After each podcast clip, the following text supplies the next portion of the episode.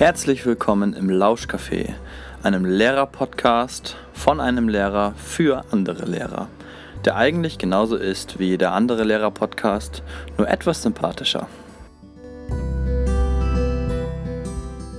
Herzlich willkommen im Lauschcafé. Ich habe heute einen Gast dabei, der ist mir zugeschaltet aus der Schweiz. Ähm, Christoph Ahn wird heute mein Gesprächspartner sein. Hallo Christoph. Hallo Tim, hallo, danke, dass ich hier bei dir sein kann. Ja, bitte, bitte. Äh, ich habe, ja, wir haben gedacht, wir sprechen heute einfach mal über agile Didaktik. Ähm, Sehr schön. Ne, allerdings auf, weil wir haben uns ja schon öfter unterhalten darüber, ähm, vielleicht auf einem etwas anderen, in einem etwas anderen Kontext. Ich habe mir gedacht, ähm, wir könnten vielleicht ein bisschen überlegen, äh, wie man, ja, also erstmal, warum agile Didaktik eigentlich zunehmend wichtiger wird oder warum es wichtig ist. Und ähm, das zweite wäre sozusagen, wie können wir denn überhaupt Lehrpersonen äh, dazu bringen, sozusagen selbst agiler zu werden? Das wäre so das, was ich mir so vorgestellt hätte. Also, wie können wir zum Beispiel Lehrern agiles Unterrichten beibringen? Ne? So. Perfekt. Und äh, jetzt habe ich noch ein kleines Experiment vor. Und zwar möchte ich ganz gerne, dass wir, also oft findet man ja Antworten auf Fragen, wenn man gar nicht danach sucht. Und deswegen habe ich gedacht, wir machen mal Folgendes. Und zwar stelle ich die Frage an uns beide. Wir überlegen natürlich zusammen. Wir müssen das allerdings mit einem zufällig ausgewählten Spruch in Verbindung bringen. Ja? Gut. Ähm, also Sehr schön. Ein kleines Experiment, genau, aber wir sind da ja ganz agil und können da quasi dann flexibel mit umgehen. Ne? Okay. Und der zufällig ausgewählte Spruch kommt von dir. Der, den habe ich, ich habe eine Internetseite mit zufällig ausgewählten Sprüchen des Tages. So. Sehr schön. Ja, okay. Also ich werde jetzt erstmal die Frage vorlesen, die ich jetzt im Kopf habe, und danach den Spruch. Und wir müssen überlegen, wie können wir das beides. Den Spruch also auch nicht. Ich, der kommt ja durch Zufall gleich. Gut. Und dann müssen wir überlegen, wie wir das äh, sozusagen gestalten können. Okay? Perfekt. Okay, also das Wort agil ist ja jetzt aktuell in der Wirtschaft in aller Munde ähm, und ist da ja sozusagen ein, ein Prinzip mittlerweile geworden. Warum sollte man das auf Bildung und Lehre transferieren? Das ist die Frage. Und jetzt kommt ein zufällig ausgewählter Spruch. Und der Spruch lautet, jeder geht seinen eigenen Weg mit Höhen und Tiefen, aber am Ende zählt nur das Ziel. Wunderbar. Wie können wir das zusammenbringen? Ja, das ist schon zusammen. Das ist jetzt sehr freundlich, dass genau dieser Spruch gekommen ist, weil der, der bringt ja einfach die Idee der Agilität zum Ausdruck. Also man hat ein klares Ziel, aber gerade weil das Ziel klar ist, wird der Weg nicht vorfixiert, sondern er darf fortlaufend entwickelt werden damit der Weg sich wirklich am Ziel orientiert. Mhm. Ja. Ja, genau. Die, aber die, die, ähm, die Frage ist ja sozusagen jetzt, ähm, warum sollte man dieses Prinzip auf Bildung und Lehre transferieren? Weil wir, wir haben ja sozusagen einen Plan normalerweise. Also wenn du sagst, du, du sprichst ja von einem Ziel, das man erreichen möchte. Genau. Und warum sollte man dann nicht vorher im Vorfeld sozusagen genau den Weg planen? Was ist jetzt der Vorteil, wenn wir agil arbeiten? Und da könnte man jetzt sagen, also, also warum wird das jetzt in der Industrie und so weiter gemacht und was würde dafür sprechen, das auch auf die Bildung zu übertragen? Genau, und jetzt hatten wir als Spruch ja, jeder geht seinen eigenen Weg. Also klar, jeder muss irgendwie seinen eigenen Weg gehen und ich würde jetzt auch mal einfach sagen, ähm, dass man sozusagen immer am Lernenden dran ist, wenn man, wenn man ähm, das im Hinterkopf hat, dass jeder eigentlich seinen eigenen Weg geht und man sozusagen nur das Ziel so als grobe Richtung ähm, hat, oder? Ja, und wenn man jetzt sich jetzt überlegt, in der, in der Industrie, in der Wirtschaft generell, kann man natürlich die Ressourcen der Mitarbeitenden viel besser im Dienst des, eines Ziels sehen, wann die Mitarbeitenden einen eigenen Weg auf dieses Ziel hingehen dürfen. Mhm. Und weil, wenn alle denselben Weg gehen müssen, dann kommen die eigenen Möglichkeiten und Grenzen weniger wertvoll zur Geltung. Und dasselbe Prinzip wird wohl für die Bildung mindestens so sehr gelten, weil das Ergebnis von Bildungsprozessen ist ja im lernenden Menschen drin. Ja. Also das Ergebnis des Lernens ist ja nicht ein Produkt, das außerhalb eines Menschen liegt. Umso individueller muss es letztlich ja auch sein und umso individueller muss auch der Weg sein dürfen, der dahin führt. Mhm. Jetzt ist es ja so, ein ähm, bisschen so, dass wir haben ja auch Bildungspläne, die wir irgendwie abbilden müssen. Wie, wie gehen wir damit um? Also auf der einen Seite haben wir sozusagen das vorgegeben, vorgegebene Ziele oder, oder Kompetenzen, die die Schüler er, erwerben müssen und auf der, oder auch Studenten erwerben müssen. Äh, und auf der anderen Seite sagen wir jetzt aber ja beide, äh, nee, ähm, da jeder sowieso seinen eigenen Lernweg geht und Schleifen dreht und Irrwege geht und so weiter, ähm, muss man nur ein grobes Ziel im Kopf haben. Und wie kann man ja. das in Einklang bringen? Das äh, ist für mich noch so ein bisschen fraglich. Ich glaube, wichtiger noch als die Unterscheidung von groben und feinen Zielen ist die Unterscheidung von Ziel und Weg. Mhm. Und ähm, der zufällig ausgewählte Spruch, der hatte ja im Auge, dass das Ziel zwar gegeben ist, aber die Wege individuell sind. Mit Höhen und Ich denke mir, dass die Bildungspläne, die heißen ja zwar Pläne oder ähm, Lehrplan oder so, aber jedenfalls im schweizerischen Kontext sind das primär Ziele nicht Wege, die darin festgehalten sind oder auch wenn man das Bologna-System nimmt, ob man es mag oder nicht. Aber in dem Punkt ist es jedenfalls, finde ich, sehr geschickt aufgebaut. Mhm. Sind ja immer die Ziele festgelegt, nicht die Wege. Ja. Das bedeutet eben, dass im Sinne des zufällig ausgewählten Spruchs ja die Wege eben flexibel gehalten werden könnten, wenn nicht die Lehrenden äh, die Wege strikt und für alle gleich vorgeben. Mhm. Aber das System erlaubt Agilität, was den Weg betrifft, auch dann, wenn die Ziele vorgegeben sind. Aber war das überhaupt der Punkt, den du angesprochen hattest? Ja, ich, ich wollte wissen, warum man das, äh, also sozusagen dieses Prinzip auf Bildung und Lehre transferieren kann. Und ich habe ja so ein bisschen jetzt rausgehört auch von dir, und das ist ja auch so meine Meinung, dass eben halt Lernen immer ein individueller Prozess ist und dementsprechend natürlich auch individuelle Wege erfordert.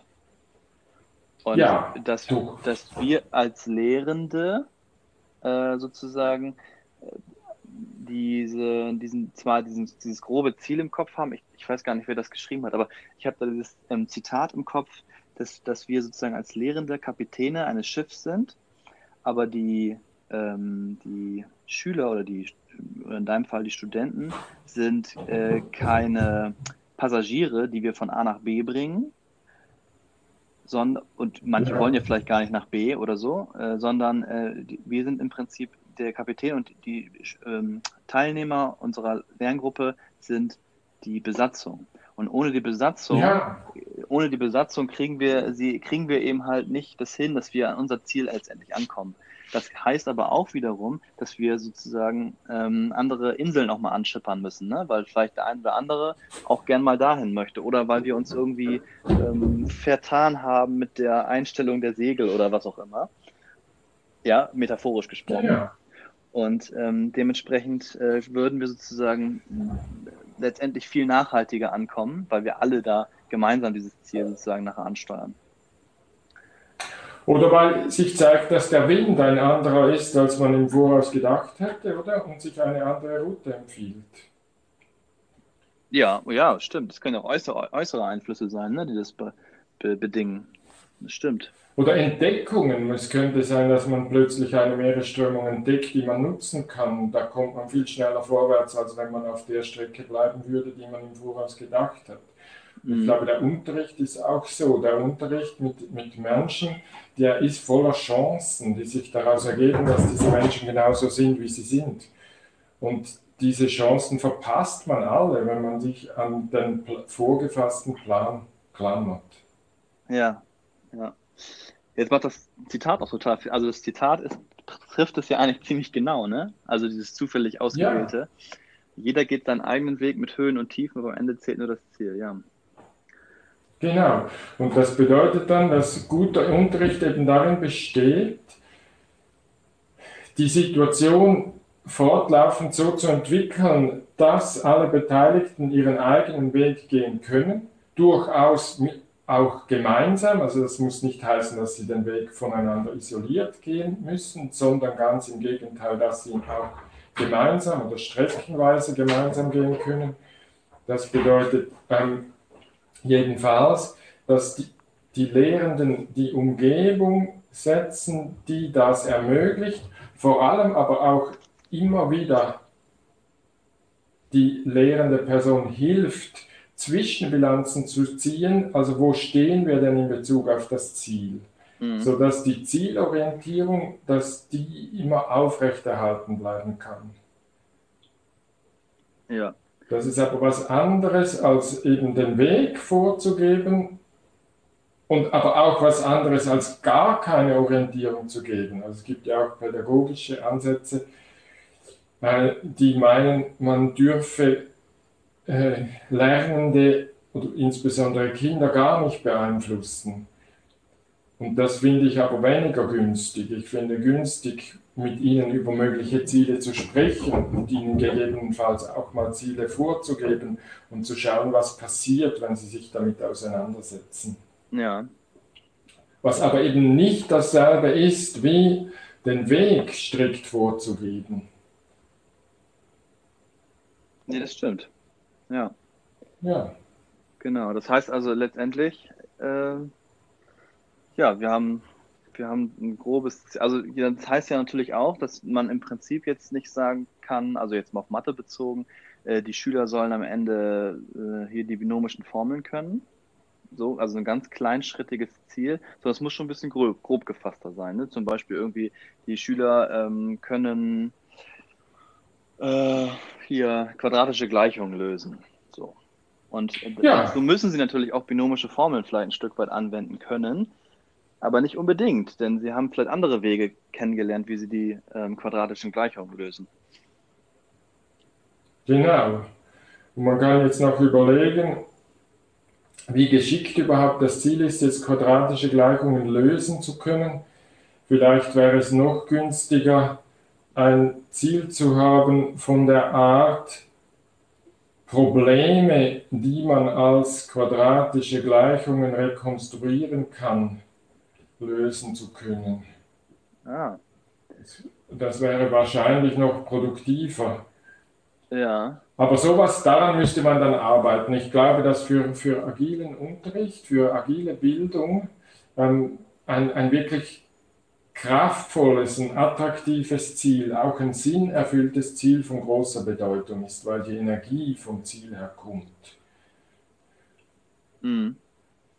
Ja, vielleicht noch ein kleines, ein kleines Beispiel. Mein, mein, äh, mein jüngster Bruder unterrichtet erste bis dritte Klasse Unterstufe und er hat mir erzählt, dass der sogenannte Zehnerübergang, also das Addieren über die Grenze von 10, also zum Beispiel 7 plus 5, oder, oder 6 plus 8 oder so, dass die Kinder diesen Zehnerübergang in ihrem Kopf auf unterschiedliche Art und Weise bewältigen. Also nicht bei allen läuft im Hirn dieselbe Logik ab, wenn sie eine Addition über, den, äh, über die Zahl 10 hinaus vornehmen. Und er hat auch erzählt, dass es deswegen wichtig ist, nicht allen Kindern dieselbe Art, wie man einen Zehnerübergang additiv bewältigt, beibringen zu wollen. Er hat sogar erzählt, dass er es manchen Kindern überhaupt gar nicht erfolgreich beibringen kann.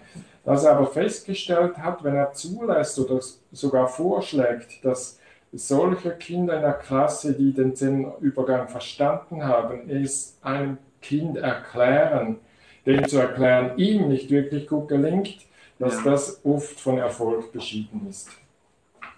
Das finde ich ein sehr schönes Beispiel dafür, dass eben ein gemeinsames Ziel, nämlich eine Addition über die Zahl 10 hinaus vornehmen zu können, dann eben von Kindern auf unterschiedlichen Wegen äh, getan und auch auf unterschiedlichen Wegen gelernt werden darf.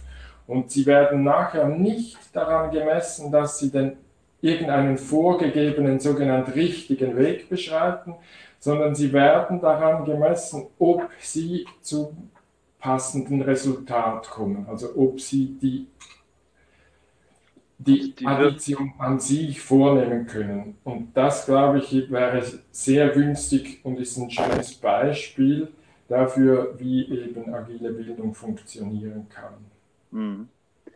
Jetzt habe ich vor, vor ein paar Tagen gerade erst noch einen Podcast gehört, da wurde so ein bisschen das Wort agil ähm, kritisiert. Also, dass es sozusagen so ein, ein neumodisches Wort ist. Wie wichtig ist dir das, dass das agile Didaktik heißt? Weil in deinem Buch schreibst du ja von verschiedenen Dingen, also Performance-Didaktik wird mal wieder genannt und so weiter. Und da wollte ich eigentlich einfach mal wissen, ja. äh, welcher Begriff ist denn jetzt sozusagen für dich da wichtig oder in welchem steckt das, was du eigentlich aussagen möchtest? Also ich finde es sogar produktiv, wenn man den Begriff immer mal wieder wechselt. Also man könnte auch ja, situative Didaktik sagen, das finde ich ein sehr, sehr guter Begriff. Oder auch adaptive Didaktik oder adaptive Bildung, weil sie sich immer wieder an den Lernenden orientieren, an ihre Situation und Bedürfnisse und Möglichkeiten anpasst. Mhm. Eine, eine Fachfrau hat auch vorgeschlagen, sie schlicht und einfach Präsenzdidaktik zu nennen, weil sie nämlich im Speziellen von der lehrenden Person eine echte Präsenz im Moment verlangt, weil es darum geht, mit den Möglichkeiten und Grenzen des Moments geschickt umzugehen. Also könnte auch mit einem Augenzwinkern einfach Präsenzdidaktik heißen. Man muss allerdings mit diesen Modebegriffen auch immer ein bisschen bedenken, dass eigentlich alle Begriffe früher oder später zu Modebegriffen werden. Also das Wort Kompetenz ist ja, ja auch zu einem Modebegriff geworden. Und es, es ist eher so, dass die Begriffe halt zu abgedroschen oder Modebegriffen werden, wenn sie vordergründig verwendet werden.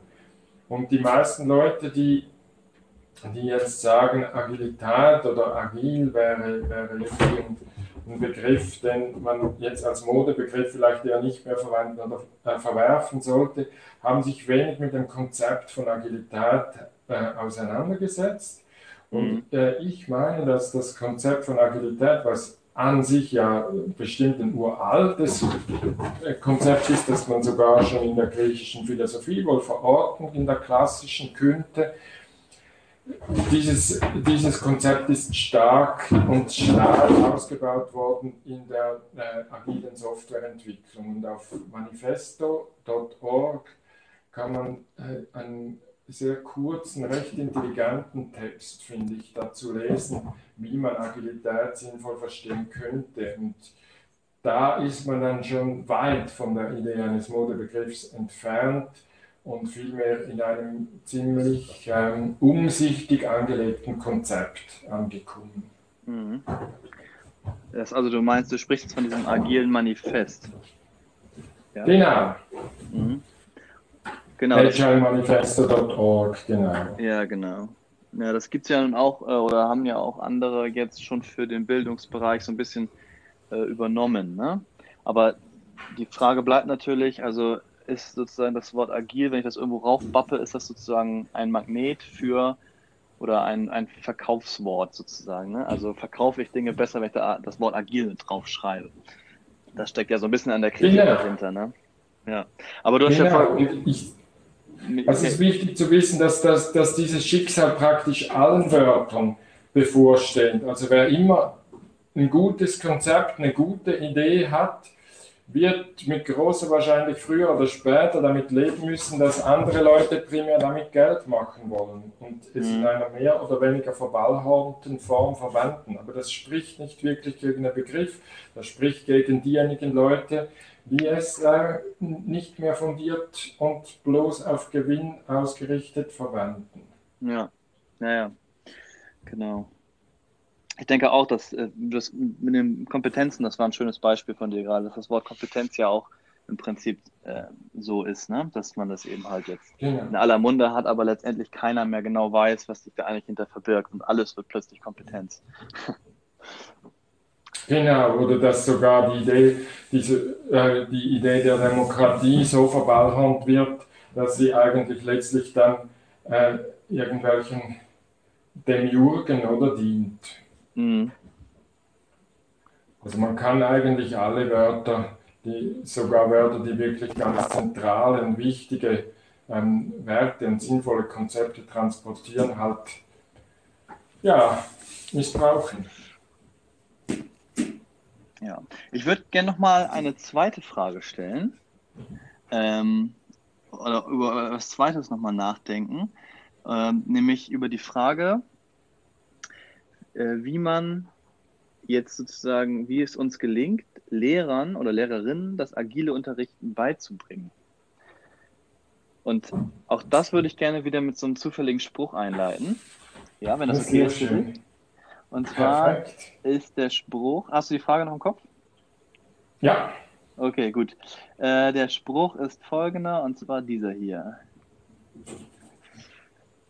Es ist besser, sich mit zuverlässigen Feinden zu umgeben, als mit unzuverlässigen Freunden. Ja, schön. Ich muss mal kurz drüber nachdenken. Es ist ja, besser, sich mit zuverlässigen ja. Feinden zu umgeben, als mit unzuverlässigen Freunden. Sehr schön. Hm. Also mir würde jetzt spontan was einfallen. Und das ist, geht ja auch so ein bisschen darum, ne? Also wenn man sozusagen weiß, also zuverlässiger, also ist, auf das greift man das zuverlässige und Feind. Feind ist ja jemand, der dagegen ist oder der gegen etwas ja. ist. Ne? Und zuverlässig heißt ja, dass wir, dass wir das mit, mit Sicherheit sagen können, zum Beispiel. Und wir, ja. wir können ja mit Sicherheit sagen, dass wir, wenn wir sozusagen einen Plan naja, das ist. Hm.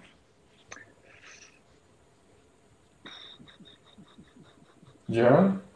Ja, ich komme noch nicht auf das, wie wir das denen beibringen können. Okay. Äh, aber, aber du kannst ja mal ein bisschen unterstützen, vielleicht an der Stelle. Ja, gerne. Also, ich kann sagen, was mir gerade spontan durch den Kopf gegangen ist. Ja. Ähm, da dass es wahrscheinlich eine gute Idee ist, in einen zuverlässigen Dialog mit Lehrpersonen zu kommen, die eher Zweifel an der Idee der Agilität haben. Mhm. Also dass das vielleicht eine sehr gute Idee ist, ähm, ein, ein sinnvoller Umgang mit dem Thema Agilität äh, gerade bei Lehrpersonen zu unterstützen. Weil ich glaube, es ist schon auch wichtig zu sehen, es geht jetzt nicht darum, nur agil zu sein, sondern es geht um ein ausgewogenes Verhältnis von äh, Plan, Treue und Agilität. Ja. Und in dem Sinn, glaube ich, macht es schon Sinn, jetzt mit den Feinden, sage ich jetzt mal bildlich gesprochen, also Lehrpersonen, die jetzt eher an einen vorgefassten Plan anhaften möchten, mit ihnen darüber zu sprechen, bis zu welchem Grad dann Anhaftung an einen vorgefassten Plan sinnvoll ist und in welchen Momenten Agilität und einen flexiblen Umgang mit einem vorgefassten Plan produktiver werden könnte für die Zielerreichung. Immer Zielerreichung im Auge, oder? Und mit, die, mhm. mit dieser Form der Auseinandersetzung könnte man wahrscheinlich mehr sinnvolle Entwicklung generieren, als wenn man bloß platt für Agilität unter allen Umständen und in jeden Verhältnissen eintreten würde. Hm, das stimmt. Also das habe ich mir nämlich auch gefragt. Also ähm, weil ich ja mit Referendaren ja auch viel arbeite und äh, die gehen irgendwie mit der Selbstverständlichkeit heran, dass einmal alles minutiös durchgeplant sein muss. Ja. Und, ähm, und ich fand dein Zitat auch, äh, das war jetzt kein wörtliches Zitat, aber du hast in deinem Buch auch geschrieben, ähm, dass man sich, dass man sich nicht fragen sollte, ob man schon alles hat, um sozusagen, ob man genug vorbereitet hat, um zu unterrichten, sondern äh, ob man genug hat, um, um anzufangen. So, also ja. die, diese Frage sich zu stellen, so könnte ich theoretisch mit dem, was ich jetzt aktuell gerade habe, schon anfangen zu unterrichten. Wenn man die in den Kopf nimmt, dann gibt es ja, äh, gibt, gibt es ja relativ schnell eine Antwort darauf. Also geht mir jedenfalls so.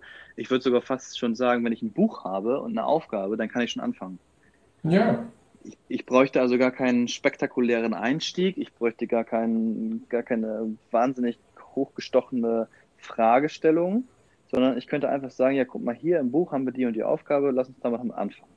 Und dann entwickelt sich plötzlich was, weil irgendein Schüler kommt damit nicht klar, ein anderer weiß gar nicht, warum das sinnvoll ist oder so. Und dann plötzlich ist man irgendwie drin. Super. Oder da könnte ja. man, jetzt wäre wieder die Frage, wie kann man äh, Lehrpersonen darin unterstützen, agiler äh, zu unterrichten dann könnte man sagen, okay, schau mal, ich habe eine ziemlich radikale Idee für agile Didaktik, die funktioniert so, ich habe nur die zwei Dinge, die du jetzt aufgezählt hast und denke, damit fange ich jetzt einfach an. Das heißt, der größte Teil von dem, was passiert, entwickelt sich aus dem Moment. Jetzt lasst uns mal äh, bei jemand, wer von uns in der Gruppe wäre jetzt am anderen Ende der Skala und würde sagen, ich fühle mich wohl, wenn ich äh, wirklich Minuten genau geplant habe, was der Reihe nach passieren soll.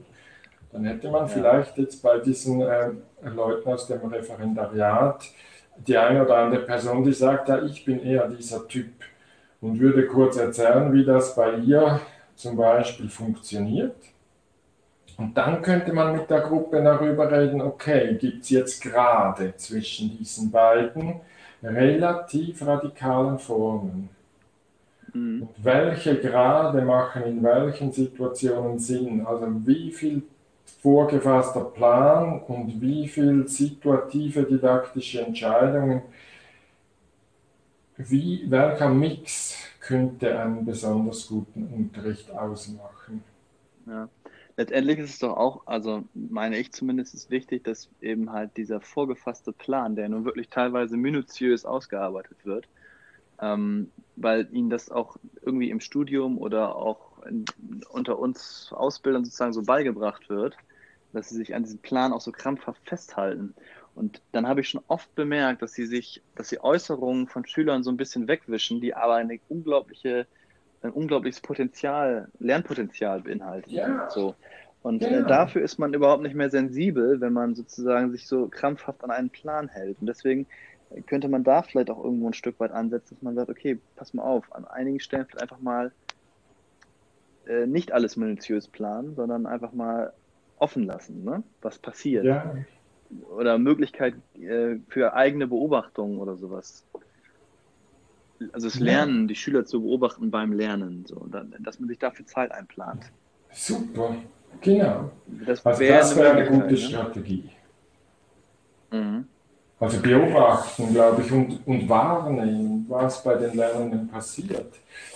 Weil wenn man, sobald man sich als eine Person, die etwas von dem versteht, was man hier äh, äh, gelernt sehen möchte, wenn man sich als eine solche Person einlässt, darauf wahrzunehmen, was denn bei den Lernenden jetzt gerade passiert, dann kommt man quasi unwillkürlich auf Ideen, womit man ihnen noch besser helfen könnte in diesem Lernprozess.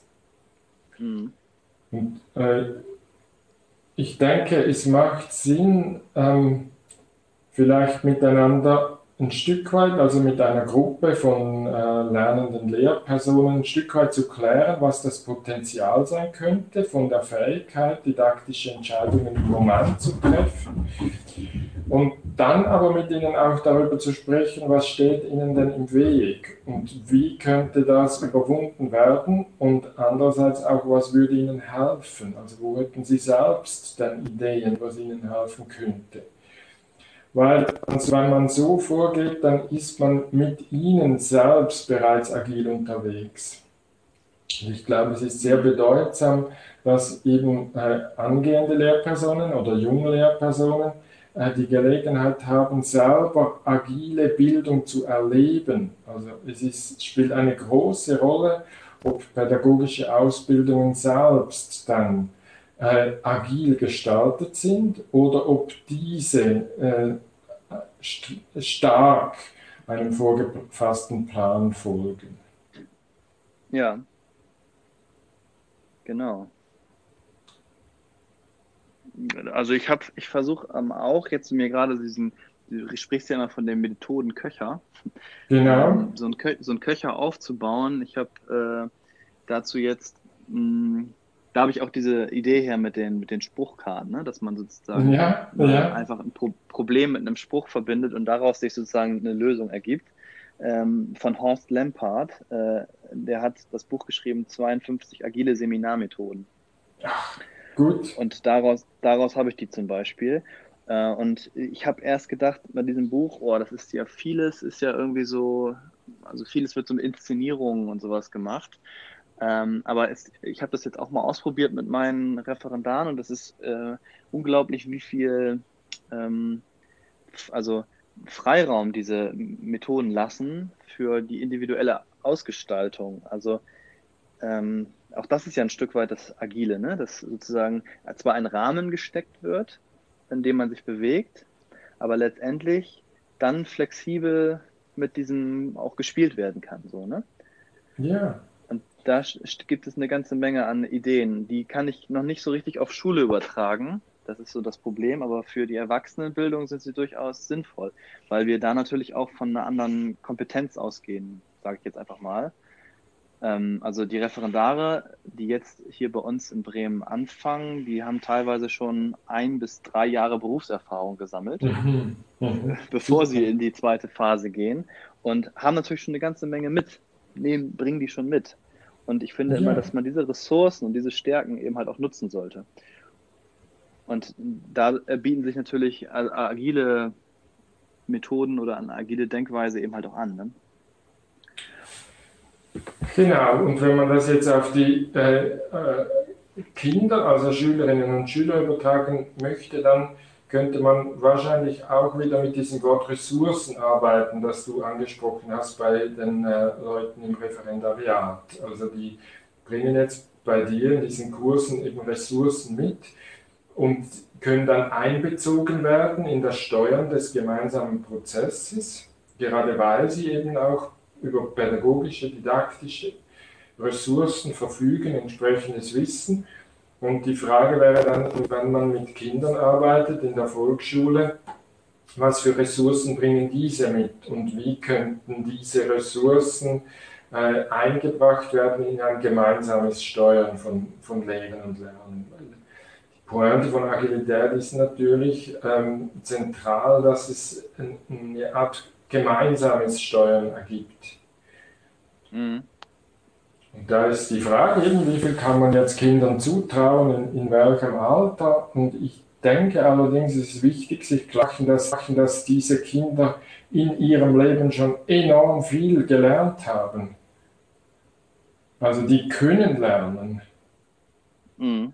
Es ist nicht so, dass man ihnen jetzt das Lernen erst beibringen müsste, sondern, sondern Kinder haben in ihrem Leben schon extrem viel gelernt bevor sie zur Schule kommen. Und diese, diese Art des Lernens, wie lernen denn Kinder von sich aus und automatisch, und ja, diese Art des Lernens zu integrieren in gemeinsame Prozesse, das glaube ich hat ein sehr großes Potenzial und das aber eben verpasst wird, wenn sie in einen strikt vorgegebenen Plan eingepasst werden. Genau, weil im Prinzip, also müssen sie sich anpassen an den Plan Deswegen fand ich die Metapher von diesem Schiff und den Passagieren ja. ganz schick. Äh, dass man eben halt sagt, wenn der Kapitän sagt, da geht's lang und ihr seid meine Passagiere, dann nehme ich zwar alle mit, also außer die, die, ich über, die über, vielleicht über Bord springen, weil sie da nicht hinwollen und partout nicht. Also dann haben wir sozusagen Leute, die über Bord springen und Leute, die vielleicht als Gefangene auf dem Boot gehalten werden. Ja, genau. Weil sie eben, ja, weil sie eben nicht dahin wollen, wo wir jetzt gerade hinwollen. Ähm, und ja, und das, also das heißt sozusagen, wenn man sich anpasst, dann verliert man natürlich einige. Ne? Und ich glaube, wir können ein Stück weit durch agiles Arbeiten eben halt das so auffangen. Das erfordert natürlich auch Anstrengung ein Stück weit, meiner Meinung nach. Ähm, und Zeit vor allem. Ne? Also das ist so ja. der nächste Aspekt, über den man nachdenken muss, dass man vielleicht eventuell ja doch die eine oder andere Lernschleife mehr dreht, als ähm, wie man jetzt sozusagen strikt den Plan macht. Heute machen wir dies, morgen machen wir das und übermorgen machen wir das. Ja, wobei eben diese Form des Unterrichtens hat einen ganz typischen Fehler. Also bloß weil die lehrende Person mit dem Stoff durchgekommen ist, heißt es noch lange nicht, dass die Lernenden damit durch sind. Mhm. Und, und, da schaut man oft nicht hin, also auch auf allen Stufen, auch in der Hochschulstufe. Also die, wenn Lehrende einfach alle PowerPoint-Folien durchgeklickt haben, hat man immer noch keine Ahnung, was bei den Lernenden passiert ist. Und, aber man kann sich dann einreden, ich bin durchgekommen als lehrende Person. Ja, Aber es ist kein, kein Mehrwert. Also gelehrt ist nicht gelernt, heißt dieser bekannte Spruch. Oder gelehrt ist nicht gelernt. Also bloß ja, weil man durch ja. ist, ist man noch lange nicht durch. Und das ist die Stärke eines situativ orientierten Unterrichts oder spezifisch eines adaptiv orientierten Unterrichts, weil da laufend Wahrnehmung drin ist. Also weil die lehrende Person laufend wahrnimmt, was bei den Lernen passiert. Deswegen bin ich sehr überzeugt, dass äh, das agile, situative, adaptive Form des Unterrichtens wesentlich effizienter sind. Also da passiert viel mehr Lernen in der gleichen Zeit. Aber der Unterschied ist eben, dass, dass diese Form des Unterrichtens sich wirklich am Lernen orientieren, nicht am Lehren. Ja. Und jetzt noch eine Frage, welche Rolle spielt äh, Digitalität dabei. Also wir, ähm, es ist ja auch so, dass sozusagen das Agile jetzt durch die, durch auch im gleichbedeutend oder im gleichen Atemzuge fast schon mit digital, äh, digitaler Bildung oder so genannt wird. Ähm, also scheinbar da irgendwie ein Zusammenhang besteht. Ja. Und ich Wie hab, siehst du das? Mh, hm, ja, ich hätte jetzt gesagt, der Zusammenhang besteht natürlich darin, dass heutzutage die Möglichkeiten, sich zu, also Wissen anzueignen, andere sind. Früher musste man in die Schule gehen dann musste man eine besondere Person aufsuchen und heute kann man das im Prinzip fast schon frei verfügbar im Internet ja, erhalten, ne? dieses Wissen. Also ähm, das ganz platt formuliert einfach ein YouTube-Video gucken zum Beispiel. Ja. Ähm, ist natürlich schon mal eine Auseinandersetzung mit einem Thema, einem Themenbereich letztendlich müssen wir natürlich trotzdem irgendwie mit anderen Menschen darüber erst sprechen, um das wirklich zu durchdringen, das Ganze. Aber das ist ja sozusagen das, was das der Unterricht dann bieten kann. Ne? Also ähm, sozusagen ein Stück weit eine, eine, ein, ein individuelles Lernen daheim, angeleitet eben durch Digitales oder digitale Medien ähm, und ein gemeinsames verarbeitendes Lernen im Unterricht. So. Ja. Wäre jetzt, wäre jetzt eine Idee, aber vielleicht hast du noch eine andere. Ja, oder, also das ist, fällt mir ein, dass kürzlich ein Kursteilnehmer darauf hingewiesen hat, dass man heute, wenn man, äh, dass man heute nicht mal unbedingt Dokumente oder, oder äh, YouTube-Links oder so zur Verfügung stellen muss, den Lernenden zu einem Thema, mit, auf das sie sich inhaltlich vorbereiten sollen oder das sie sich erarbeiten sollen. Man kann ihnen das auch überhaupt überlassen, diese Medien selbst zu recherchieren. Also man könnte zum Beispiel sagen, also, liebe Leute, wenn wir uns das nächste Mal sehen, werden wir uns mit Smart-Zielen befassen, S-M-A-R-T. Bitte findet heraus, was mit Smart-Zielen gemeint ist und entwickelt für euch selbst zwei Jahresziele für das nächste Jahr in dieser Smart-Form. Ja. Fertig. Kein Link, nichts, oder? Und die Leute recherchieren ja. jetzt einfach, was Smart-Ziele sind, entwickeln was, man kommt zusammen und vergleicht dann. Okay, aha, du hast mit der Quelle gearbeitet, hast jetzt einen Schwerpunkt eher hier gesetzt, du hast ihn eher hier, eher hier gesetzt. insgesamt aber sehr erstaunlich ähnliche Vorgehensweisen für die Formulierung von Zielen, oder? Und das finde ich, ja. das, ist, das ist noch eine Steigerung in Sachen Digitalität oder dank der Digitalität, dass man eigentlich in vielen Fällen nicht einmal vorgegebene Ressourcen zur Verfügung stellen müsste, weil man dann auch ja. den Vorteil hat, dass man mit den Lernenden über die Resultate ihrer eigenen Recherche sprechen kann, weil selbst wäre man jetzt in diesem Fall ja Experte für Smart-Ziele. Das heißt, man könnte den Lernenden gut zeigen, welche der von ihnen aufgefundenen Quellen günstiger sind und welche vielleicht gewisse Mängel haben so dass dann eben die Lernenden nicht nur etwas über Smart-Ziele lernen, sondern auch über das Recherchieren von Informationen. Und in der heutigen Zeit mag das wohl sogar die wichtigere Kompetenz sein als das, was man äh, jetzt gerade über Smart-Ziele lernt. Mhm.